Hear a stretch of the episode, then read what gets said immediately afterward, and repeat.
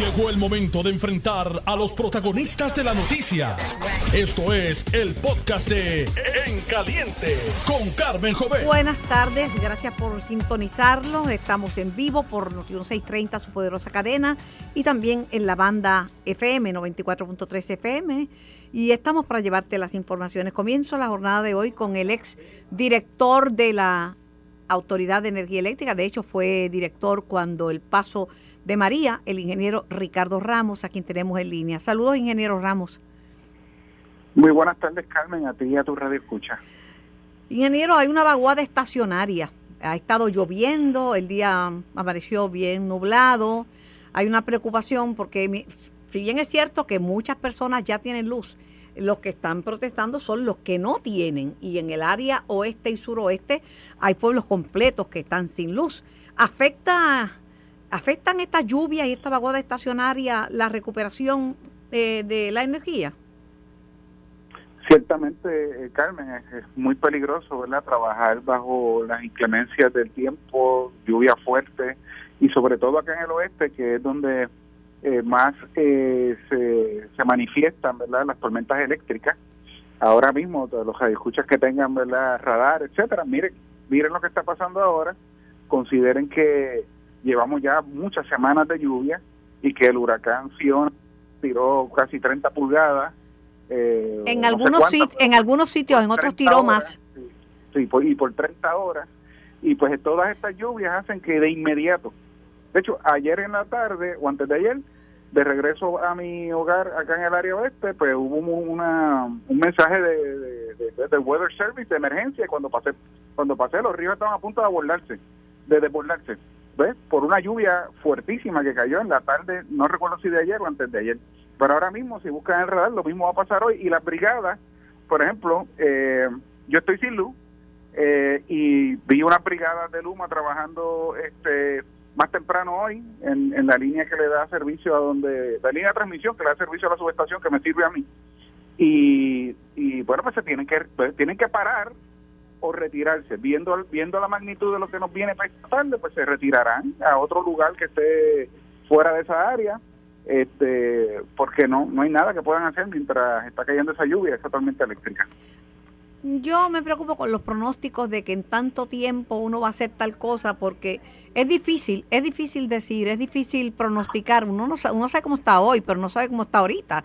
Y en el trópico pues hay muchos fenómenos como los aguaceros dispersos este y las vaguadas porque estamos estamos ya en, el pico de la temporada de huracanes. Septiembre es uno de los meses más activos, ¿verdad?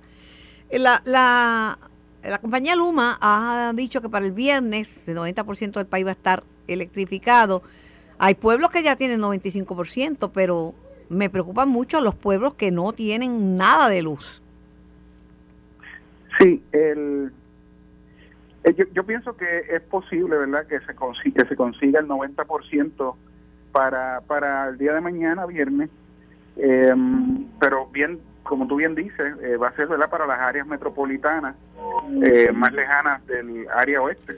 Este, el área oeste fue donde el centro entró, la gente, este huracán entró a Puerto Rico, eh, entró por el área oeste, eh, y el área oeste pues tiene la, la, la, cualidad, porque es una cualidad, por eso es tan bonito, que es como un campo en el mar, o sea, la, la, el campo, el ambiente de campo, las fincas de plátano, este, las fincas de ganado están a la orilla de la playa y las montañas comienzan bien rapidito.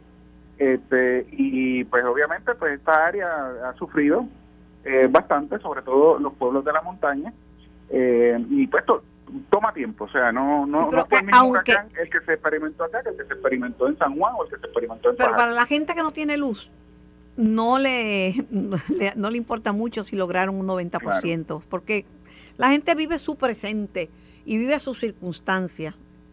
Este, dice, ah, a mí que me importa que tenga el 100% Cagua o el 89% Bayamón o el 100% San Juan. Yo lo que quiero es que mi pueblo de, de, Cabo Rojo o mi pueblo de, de, Sabana Grande, que me dicen que está bien malo Sabana Grande, bien malo, este tenga luz. Pero ahí, ahí no se pueden hacer pronósticos de cuándo esos pueblos tendrán luz, ¿verdad? Eh, eventualmente se va a poder hacer un pronóstico. Este, yo entiendo que realmente el 100% de Puerto Rico debería de tener eh, luz. Eh, digo, no se asusten por esto, pero o sea, esto, es como una certeza. O sea que antes de mediados de noviembre, pues más o menos el 99% de la gente debería de tener eh, reconexión al servicio eléctrico. Pero para eso falta mes y medio. Claro, claro, pero óyeme, comparen con Hortensia, comparen con otros huracanes de bien similares eh, a este y van a ver que tomó mucho más que eso. O sea, y, eso pues alguna gente ya lo está diciendo y, la data existe. ¿verdad? de otros de otros huracanes pues, similares en la mente de, en la mente de los legisladores algunos populares y otros PNP en la mente de los alcaldes algunos populares y otros PNPs está la idea de que Luma es lo peor que le ha pasado a Puerto Rico y que si no tenemos luz es culpa de Luma Energy. Pero pues eso es política, Carmen. Yo, a mí me gusta verla obviamente política y realmente politiquería también, sobre todo y desafortunadamente. Yo, mí me gusta hablar sobre los hechos este y obviamente yo no soy insensible en lo absoluto y no tener energía eléctrica es frustrante. Como te dije, yo no tengo energía eléctrica, no tengo. Eh, y no tengo una perspectiva tampoco de que me vaya a llegar mañana ni pasado mañana. Yo pues, pienso que tal vez el domingo o el lunes eh, llega, porque el alimentador que le da a mi eh, residencia, a mi urbanización, pues tiene varios puntos verdad de conductor en el piso, etcétera. Y hay cosas más importantes que energizar que donde yo vivo. Y yo en eso estoy bien consciente que hay prioridades. Habiendo dicho eso, eh, ¿cómo te digo? hay, hay prioridades, aquellas personas que dependen de equipo médico, etcétera, hay que atenderlo y para eso los alcaldes son, yo creo que la primera línea de defensa y tal vez en vez de estar protestando, ¿verdad? o criticando a Luma, deben de buscar la manera de remover o ayudar o buscar un generadorcito o algo para esas personas, ¿verdad? que dependen de los equipos médicos. A mí me traen muy malos recuerdos eh, durante María escuchar personas llamando, hasta llorando, de que su papá o su mamá vivían en tal lugar y que estaban sin el equipo respiratorio, etcétera. Y entonces los, periodistas o, los que entrevistaban en la red decían, pero usted tiene luz, sí, yo tengo luz. Pues mire, vaya y busca a su papá, ¿entiende? O sea, vamos a ser compasivos, lléveselo para su casa. O sea, no, no, no, no, no siga dependiendo de, un tercero. Esto toma tiempo. Eh, obviamente esta tormenta no fue María, pero le dio duro al oeste. Y como en términos en términos de agua en términos de agua fue eh, según el Servicio Nacional de Meteorología me lo dijo Ernesto Morales me lo ha dicho un par de veces. Fue terrible porque María estuvo 10 horas castigando a Puerto Rico pero las lluvias de Fiona sobrepasaron los en algunos sitios los, las 48 horas y en otros hasta las 60 sin contar que fueron las peores lluvias en 500 años según el Servicio Nacional de Meteorología. Pero hay un proyecto, hay varios proyectos en la legislatura. Uno que busca que la autoridad tenga un banco de reserva de celadores. Y verdad que contrate a los celadores de a los celadores de que eran de la Autoridad de Energía Eléctrica, etcétera. Lo que pasa, eh, bueno, pienso yo, eh, no creo que la gente que era de la Autoridad de Energía Eléctrica confíe en Luma ni creo que la gente de Luma confíe en los de los, de la, los de la, los unionados, ¿verdad? Pero no sé cómo usted lo ve. Es que, yo pienso que la, la, ¿cómo es? la legislación, o sea, las leyes no deben de interferir, ¿verdad? Con lo que es un mercado, ¿verdad? Con cosas que ocurren en el mercado. Ahora mismo hay cientos de celadores que eran de la autoridad que no están en Luma trabajando a través de compañías privadas que Luma ha contratado o a través de la cooperativa también de celadores que Luma también tiene contratada. Eso es, eso es, esa es la manera natural de lograr ese, ese mandato de tener celadores, ¿verdad? un banco de celadores, pues dejen que la industria privada se encargue de eso. Este, puede que haya uno que otro celador que no quiera estar en Luma. Mi experiencia ha sido que muchos de ellos pues, se sienten engañados por sus representantes en la unión que ellos pertenecían y realmente quisieran volver a hacer lo que ellos mejor saben hacer, que es el trabajo de línea. Y ahí llaman constantemente a las empresas privadas eh, diciendo que están disponibles, ¿no? Y la empresa privada, ante esta circunstancia, pues los ha contratado. O sea, conozco varios compañías locales que ahora mismo están trabajando en la emergencia y los celadores que tienen son ex Autoridad de Energía Eléctrica. Legislar para eso a mí pues no me hace, eh, pues no me parece que es el propósito de que tiene la legislatura. Mejor que se pongan a trabajar con, con la ley Jones, que obviamente es del Congreso, pero hacer algo, la, la barcaza, ese tipo de cosas, ¿no? La barcaza ya le dieron la autorización, el Estados Unidos, a la barcaza británica con las 300 mil galones de, de diésel, ya le dieron la autorización. Es, un waiver provisional, pero ya lo tiene. Pero la noticia del día es que la jueza federal de quiebras, Laura Taylor Swain, no desestimó la quiebra en la Autoridad de Energía Eléctrica. Al contrario, eh, está diciendo que se sienten con los mediadores y que busquen un acuerdo porque esto lo van a tener que solucionar pronto. La jueza busca completar, obviamente, la reestructuración de la Autoridad de Energía Eléctrica por tres vías un litigio para dirimir los derechos de los bolistas, otra ronda de negociaciones y pedirle a la Junta de Supervisión Fiscal un nuevo plan de ajuste para el próximo primero de, diciembre, que es ya mismo. a mí me parece que la, la jueza ha tomado una decisión muy, pero que muy sabia. El dejar a la Autoridad de Energía Eléctrica, los activos de la Autoridad de Energía Eléctrica, fuera de la protección de la ley de quiebra, es básicamente asegurar y garantizar la pérdida de dichos activos. Además, garantiza el dejarnos fuera de la cláusula de, ¿verdad? de quiebra eh, un aumento súbito y alto para que los bonistas recobren su deuda lo antes posible. Obviamente todo esto después de un proceso larguísimo de litigio en las cortes que nos va a costar el doble de lo que nos ha costado este proceso hasta ahora, que ha sido muchísimo.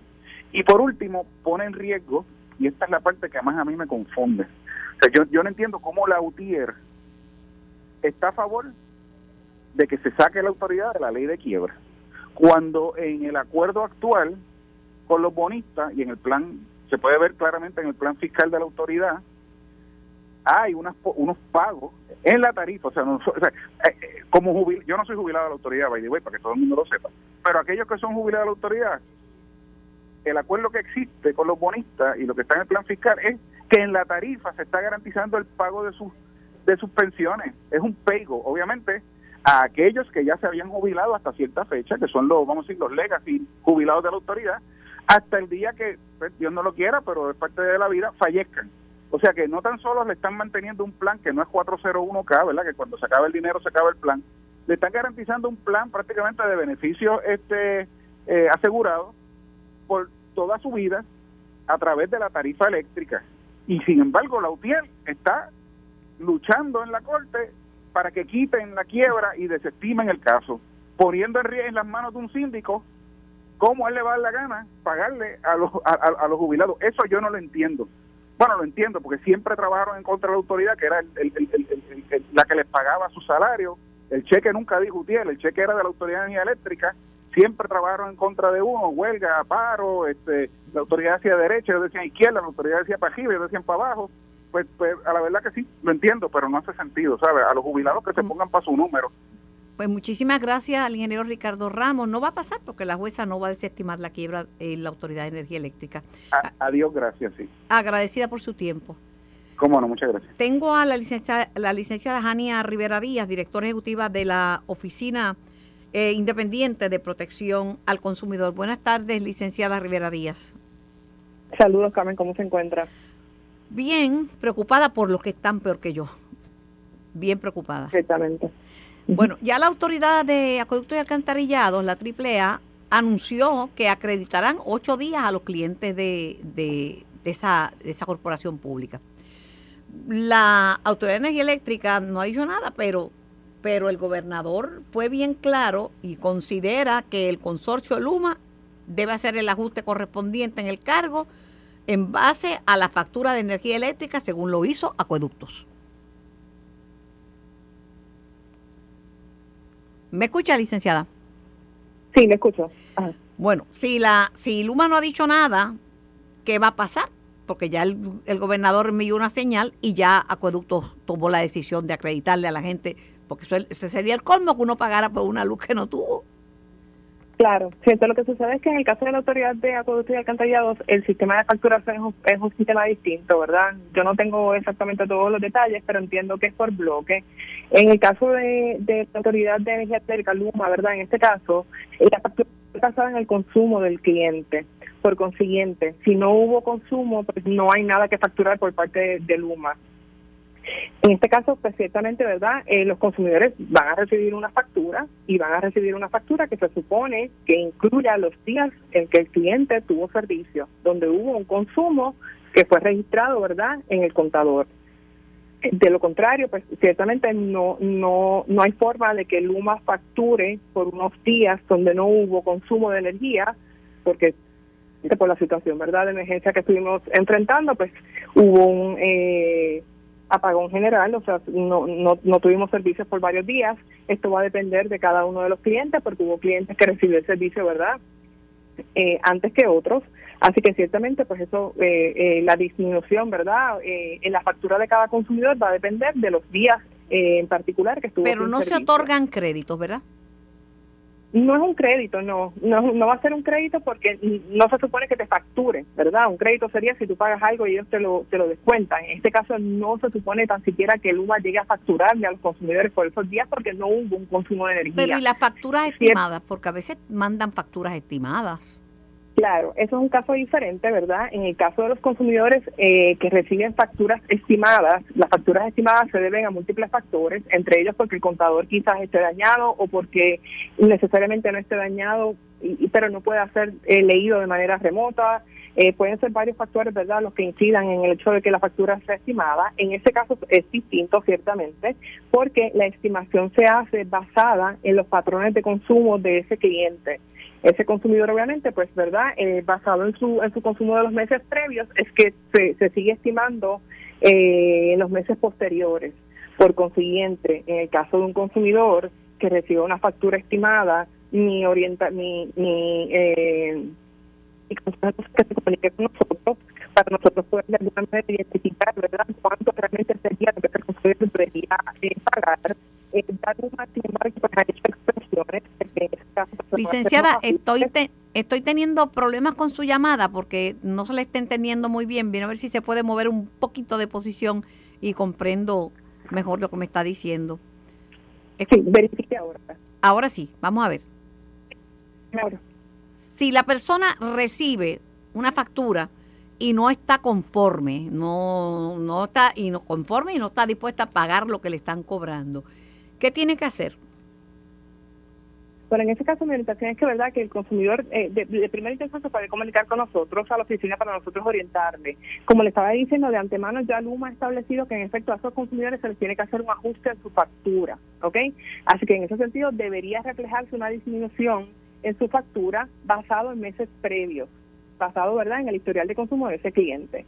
Si ese cliente no está satisfecho con el ajuste que le haga la utilidad, ese consumidor pues puede verdad objetar la factura. Ciertamente, lo que ocurre normalmente con estas, estas facturas que son estimadas es que Luma eventualmente hace un ajuste. Es bien importante que el consumidor sepa, Luma no puede ajustarle a un consumidor más allá de 120 días. O sea, no puede corregirle a un consumidor más allá de 120 días. Y te doy un ejemplo. Si tienes un consumidor que recibe, ha estado recibiendo seis facturas estimadas, y posteriormente Luma hace una lectura y le corrige a ese consumidor esas estimaciones que hizo durante esos seis meses, eso no puede, no puede ocurrir. Luma tendría solamente hasta 120 días, ¿verdad?, hacia atrás para corregir. Por consiguiente, tomando en consideración que se trata de un cliente que los ciclos de facturación sean de 30 días y, y le han estado facturando por seis meses, Luma solamente pudiera corregirle cuatro meses hacia atrás. No sé si pude, ¿verdad? Eh, ¿Me pudiste entender básicamente? lo traté de explicar de la manera. La, la entiendo, pero ya Hugo Sonrentini, portavoz de prensa de Luma, dijo que si la próxima factura llega estimada, la del mes siguiente debe tener el ajuste que corresponde a los días en que la persona no tuvo servicio. Debería. Nuestra experiencia ha sido que no necesariamente ocurre de esa forma. Yo he tenido consumidores que le han estado estimando la, el consumo por año Así que por eso es que yo exhorto, ¿verdad?, a los consumidores a que estén, a que estén, ¿verdad?, pendientes. El consumidor en su factura, una vez el consumidor recibe su factura, exactamente en la tercera página Hay una tabla en el medio de la hoja donde el consumidor puede identificar si su lectura, si su consumo fue leído o fue estimado. Así que, ¿verdad? Mi exhortación entonces a que los consumidores estén pendientes, que verifiquen cuando reciban la factura el consumo que recibieron y si es un consumo igual o mayor que el consumo del mes anterior, pues entonces debería proceder a opetarla. Gracias, eh, licenciada, por la orientación. Eh, yo sé que nadie debe pagar por algo que no ha consumido. Definitivamente. Los consumidores que tengan cualquier duda, ¿verdad? O que necesiten orientación con relación a este asunto, se pueden comunicar con nosotros al 787-523-6962 o a través de nuestro correo electrónico que es info.oipc.pr.gov. Agradecida por su tiempo y por su participación. Que tenga linda tarde. A usted, a usted. Buen día. Yo voy a la pausa. En lo próximo, el alcalde de Peñuelas. Peñuelas es uno de los pueblos azotados. Ayer fui fue el gobernador y parece que se caldearon los ánimos. Había gente que le estaba diciendo no cosas bonitas, sino cosas fuertes y dicen que salió a las millas de Peñuela. hablo con el alcalde a ver qué nos cuenta. Estamos en vivo por Noti 1630. Soy Carmen Jovet y esto es Caliente. Estás escuchando el podcast de En Caliente con Carmen Jovet de Noti 1630. Estamos con ustedes hasta las 4 de la tarde. Un programa de entrevistas, un programa de opiniones, un programa de reportajes desde el lugar de, de los hechos y, por supuesto, de análisis noticioso. Hay una preocupación con la salud en el sur oeste de Puerto Rico. El propio alcalde de Peñuelas, que estamos tratando de conseguir, dice que está temiendo que, eh, pues que el, el Med Centro Healthcare System no pueda, no pueda operar porque enfrenta un problema de, de, voltaje. Pero tengo en línea al obispo Rafael Morales Maldonado, obispo de la Iglesia Episcopal, pero a la vez presidente de la Junta de Directores del Sistema de Salud Episcopal San Lucas. Buenas, buenas tardes, obispo. Muy buenas tardes, obispo. ¿Me escucha, obispo? Perfectamente. Encantada Saludos y buenas tardes para ti y para todos los radioyentes. He tenido muy presente la situación en Ponce y en el suroeste y en Yauco y en Mayagüez y en Sabana Grande, los pueblos más sufridos, ¿verdad? Y aunque acá haya luz, yo sé que eso no es ningún consuelo para el que no tiene ese servicio, ¿verdad? ¿Cómo están las cosas hoy? Pues mira, en cuanto a este la región, primeramente de área suroeste que están mencionando, este, nuestro corazón y desde la iglesia estamos apoyándola con distintas iniciativas. Nosotros tenemos varios centros de apoyo este, que están dando atención directa a las comunidades con ya sea con suministros, con agua y con todo lo que puedan necesitar. Esto desde la iglesia. Desde el sistema de salud, Carmen, tengo que decirte que el Centro Médico Episcopal San Lucas ha estado operando durante la emergencia a toda capacidad. Nosotros, este, después de María, aprendimos una lección en términos de lo que significa la generación para que el centro médico no vuelva no a pasar por una situación como la que tuvimos en María tan difícil y nos y construimos toda una serie de infraestructuras al de generación alterna. Eso permitió que el hospital, el centro médico operara a su máxima, máxima capacidad en todas sus dependencias. Estamos hablando que tuvimos las 20 salas de operaciones activas, estamos hablando que teníamos los suficientes abastos de diésel, de agua y de oxígeno y eso pues nos permitió pues estar operando con toda la normalidad dentro de la situación de emergencia. Fuimos conectados al servicio eléctrico el pasado sábado. No obstante, pues hemos estado con, gracias al apoyo y al compromiso de la Facultad Médica de la Gerencia del Sistema de Salud, eh, han hecho una diferencia, han hecho un trabajo titánico y yo me siento muy orgulloso de todos esos profesionales, Carmen, que están sirviendo el área sur a través del Centro Médico San Lucas. Ustedes tienen una responsabilidad adicional, ¿verdad? Porque ustedes son como un hospital supraterciario, ¿verdad? Si algo ocurre allí, ustedes tienen que atender. Ustedes son, como Nosotros dicen los americanos, de la Región. Sí, somos el hub de la región y pues nos preparamos para este no fallar y así ha sido, gracias a Dios contando pues con todos los tratamientos que hemos tenido en todas las circunstancias y estoy muy, muy, te lo digo, muy agradecido por lo que ha pasado allí, porque nuestro hospital se caracteriza y nuestro sistema por la calidad humana que tiene la gente. Y ellos han hecho un trabajo encomiable. Yo estuve visitando el centro médico bajo la emergencia y operaba Carmen como si fuera el día de hoy, con toda, con gran capacidad, con un gran flujo de personas que estaban siendo atendidas allí y nosotros pues con la responsabilidad que teníamos de velar por la salud de nuestra gente y, gracias a Dios pues durante los tiempos más difíciles lo hemos logrado pero yo tengo que llamar siempre la atención porque la región es bien necesaria que el gobierno central la tenga presente y todas las autoridades porque tenemos que recordar que esta región tuvo impactos de Ima, de María, tuvo impactos de los terremotos y ahora esto.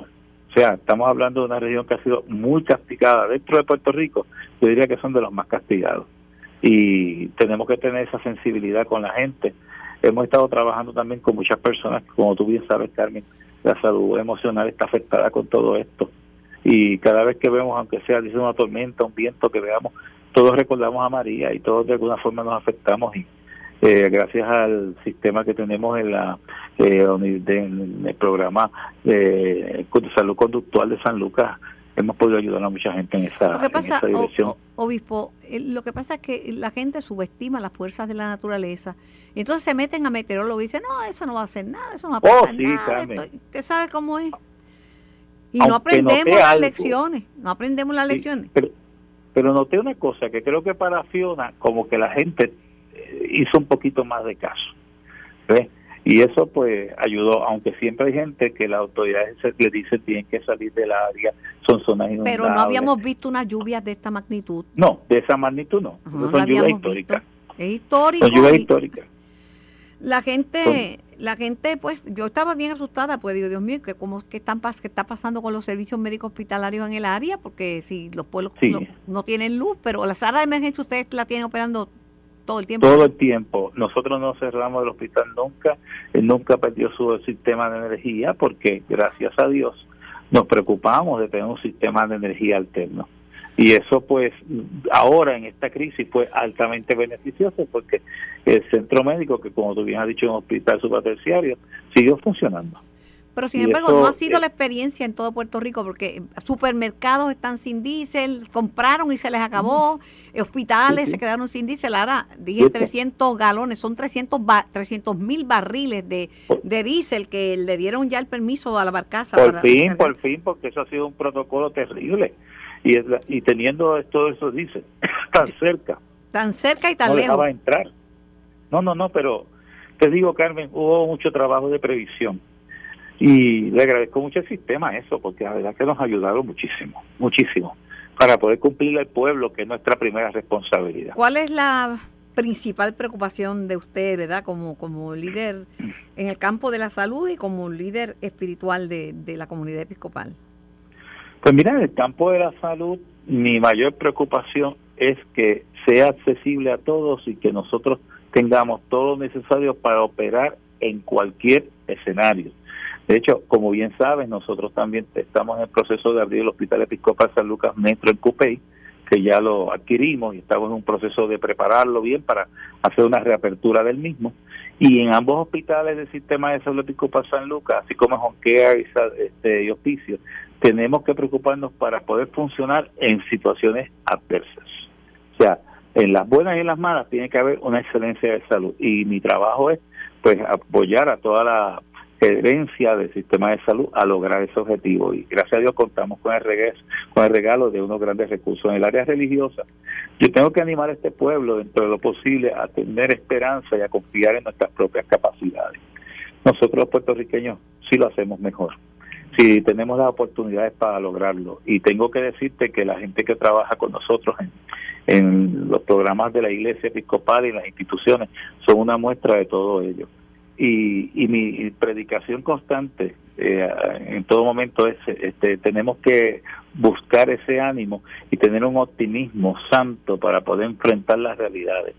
Este pueblo ha sufrido mucho, pero aquí estamos porque tenemos una vocación muy fuerte de servicio y la fuerza la tenemos en este interior y mi mayor eh, preocupación como obispo ahora es llegar a la gente, llegar a los sitios donde nadie llega y poder llevar ese ánimo y gracias a Dios lo estamos logrando. Mi preocupación, entre las muchas que tengo, es los adultos mayores. me llamaron, que muchos lugares no tomaron. Mire, hay los hogares de cuidado de adultos mayores, se supone que tengan generadores. Hay muchos que no lo tienen. Los familiares no pueden desvincularse y pensar, ah, no, yo lo tengo en el hogar, lo dejo ahí. No, tienen que, tienen que darle seguimiento. En los condominios dejaron a los padres y a las personas allí en el condominio. Si no tienen luz, ¿cómo va a bajar un anciano? es de un piso, de un piso 5, de un piso, yo no puedo bajar ni de un piso 2 porque estoy coja. Imagínate, claro. Nosotros, eso es una prioridad también y yo sufro mucho eso porque es que a veces yo veo que no son todos, pero los centros de envejecientes como que no están preparados para eh, asumir este, esta gran responsabilidad. Y, y, los viejitos sufren. A mí nunca se me olvida que cuando yo era sacerdote y yo visitaba estos lugares, pues un viejito me dijo una vez lo siguiente, y lo tengo, mira, ha pasado muchos años, y decir y me dijo una vez, mire, padre, lo que pasa aquí es que este, esto, esto es un yonke, nosotros nos tienen metidos aquí en un yonke. Y eso, mira, mira Carmen, han pasado más de 14 años. Y eso a mí me, se me grabó en el corazón. Y eso, palabras como esas son las que por lo menos a mí me estimulan en mi plano personal y también en el plano de las instituciones que nosotros dirigimos, a que demos lo mejor, que demos lo máximo y que no pasen necesidades. Yo sé que ahora mismo nosotros tuvimos, tenemos unas égidas y tuvimos dificultades con agua y con luz y tratamos de hacer todo posible para que esas dificultades se, redujeran, pues porque siempre dependíamos de la autoridad de, y de Luma y de todo el mundo, pero gracias a Dios que pudimos mantener la calidad de la población de, los envejecientes lo mejor posible, lo mejor atendida. Pero aún, Carmen, tenemos que hacer mucho más. Yo creo que, a diferencia de las culturas orientales que veneran la vejez, eh, porque la consideran un, un trono de sabiduría, nosotros tenemos un, una brecha bien grande que crecer en esa dimensión. Ahora, porque antes no la teníamos. Ah, no, claro que no. Eso es nuevo, porque, antes aquí la gente cuidaba a sus mayores. de otra manera, porque cuando yo me criaba y era muchacho, eh, este, yo pude ver cómo se trataba, cómo se veneraba y cómo se consideraba a nuestros mayores como fuentes de sabiduría y fuentes de experiencia y había un respeto. Ahora pues ha habido una especie de gap generacional que tenemos que atenderlo y tenemos que, que, hacer lo que tenemos que hacer. No, aquí no hay espacio ahora para eh, dar excusas, aquí hay espacio para acción, para actuar. Y, nuestros viejos valen mucho, nuestros viejos este son eh, tesoros y más que todo ser agradecidos del trabajo que tuvieron para ayudarnos a nosotros, la generación presente, a seguir adelante. A mí me parte el alma ver cómo se están despreciando a los adultos mayores y los familiares tienen una responsabilidad y la comunidad tiene una responsabilidad y, los lugares donde de cuidado prolongado todos tenemos una, responsabilidad. y es muy triste cómo se ve una institución sea la que sea que tenga a cargo pues el cuidado del envejeciente como un lugar donde ahí lo dejo y me olvido de la persona y pasan las semanas y esas personas no reciben visita de su familia es una cosa, es, como un signo tan grave, una señal tan profunda de deshumanización que alarma, que alarma, que alarma. Y mira, Carmen, hasta en los hospitales a nosotros nos dejan pacientes y se desentienden. Lo que estamos viviendo son unos signos de deshumanización profundo y hay que atacarlos pues con un corazón lleno de humanidad y, y no decir, porque yo estoy cansado de que me digan cosas yo trato desde las posibilidades que tenemos nosotros de hacer cosas. Mira, Carmen, pues si una cosa no sale bien, pues mira, hacemos mejor. Pero eso de quedarse uno en las gradas y decir, vamos a ver, me va a resolver, el gobierno me va a resolver, no, no, no, Carmen. Este, yo creo que cada ser humano en este pueblo tiene que comenzar a cambiar la cultura que tenemos los puertorriqueños relacionados a adultos mayores. Y eso no espera. Y si un día hablamos de Alzheimer, es peor todavía el asunto.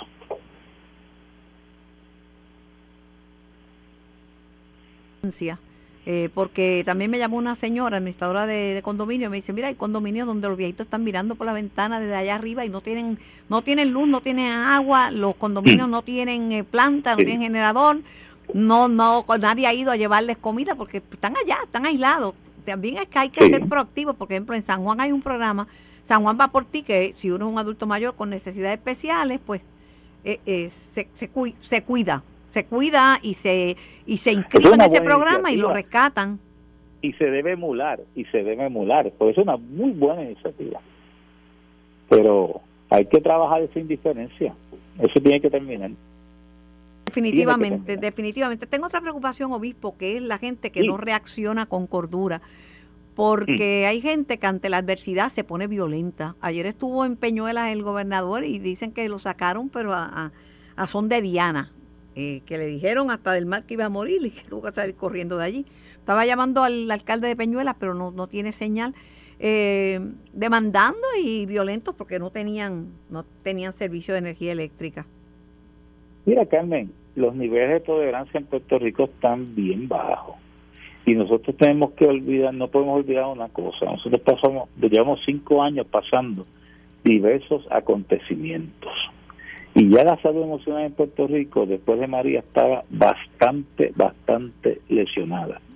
Tú le añades a eso, y estamos hablando de esa zona suroeste, el componente de los terremotos, que como eso fue un hecho que no fue a nivel isla, que fue a nivel de zona, quizás los que vivimos acá en otras zonas no tenemos eh, nos damos cuenta de la magnitud de eso, pero eso fue terrible. Eso fue terrible y cambió la vida de esos pueblos. Y si le sumas el COVID y ahora esto, la gente no tiene una nivel de tolerancia este normal porque tenemos una situación de salud mental que hay que atender en Puerto Rico. Y la gente ya no, no, no, no trabaja. Ahora, yo creo que el Estado, la Iglesia, todas las entidades tenemos que tener mayor conciencia de eso y proveer de alguna manera eh, soluciones para que las personas atiendan su salud emocional, porque se manifiesta no solamente de esa manera, Carmen, en la carretera. Estoy haciendo gestiones, este eh, obispo, para ver si puedo estar en en, en, Ponce y puedo transmitir desde, desde Ponce. Ya creo que van a energizar el centro comercial Pasa del Caribe mañana. Ya está energizado, pero mañana abre sus puertas y, y estar allí y ayudar a la gente a, llenar su solicitud de FEMA. Bueno, ayudar, ayudar en lo que se, en lo que pueda. Y, y luego y trasladar para uno saludar a la gente que se que porque cada vez que dicen que están olvidados a mí se me parte el alma yo es que, que olvidados no están yo estuve recogiendo toda esa zona suroeste este, dos días después y viendo a la gente y saludando a las personas y, estando en contacto con las personas y, y mira, no tiene uno que tener grandes discursos, una sonrisa, una palabra de aliento.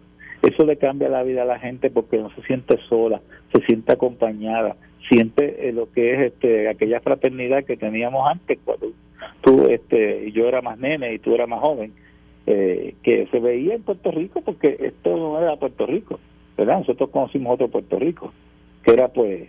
Como, como dice el escritor, tenemos que volver a ser gente. Sí, sí, definitivamente, pero hay que descubrir muchas veces cómo...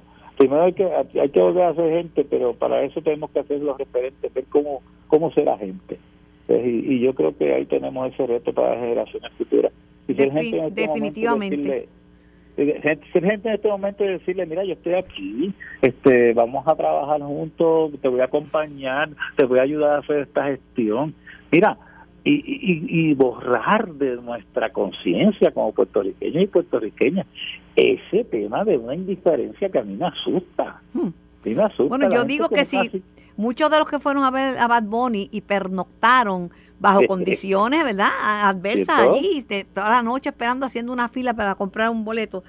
Si estarían dispuestos a hacerlo, para, hacerle una comprita a su abuelo o para subir 18 pisos y llevarle la comida porque no hay no hay en el condominio donde vive el viejo y la vieja, su abuelito, su abuelita, no hay no hay energía para tener utilizar el ascensor. ¿Estarán dispuestos?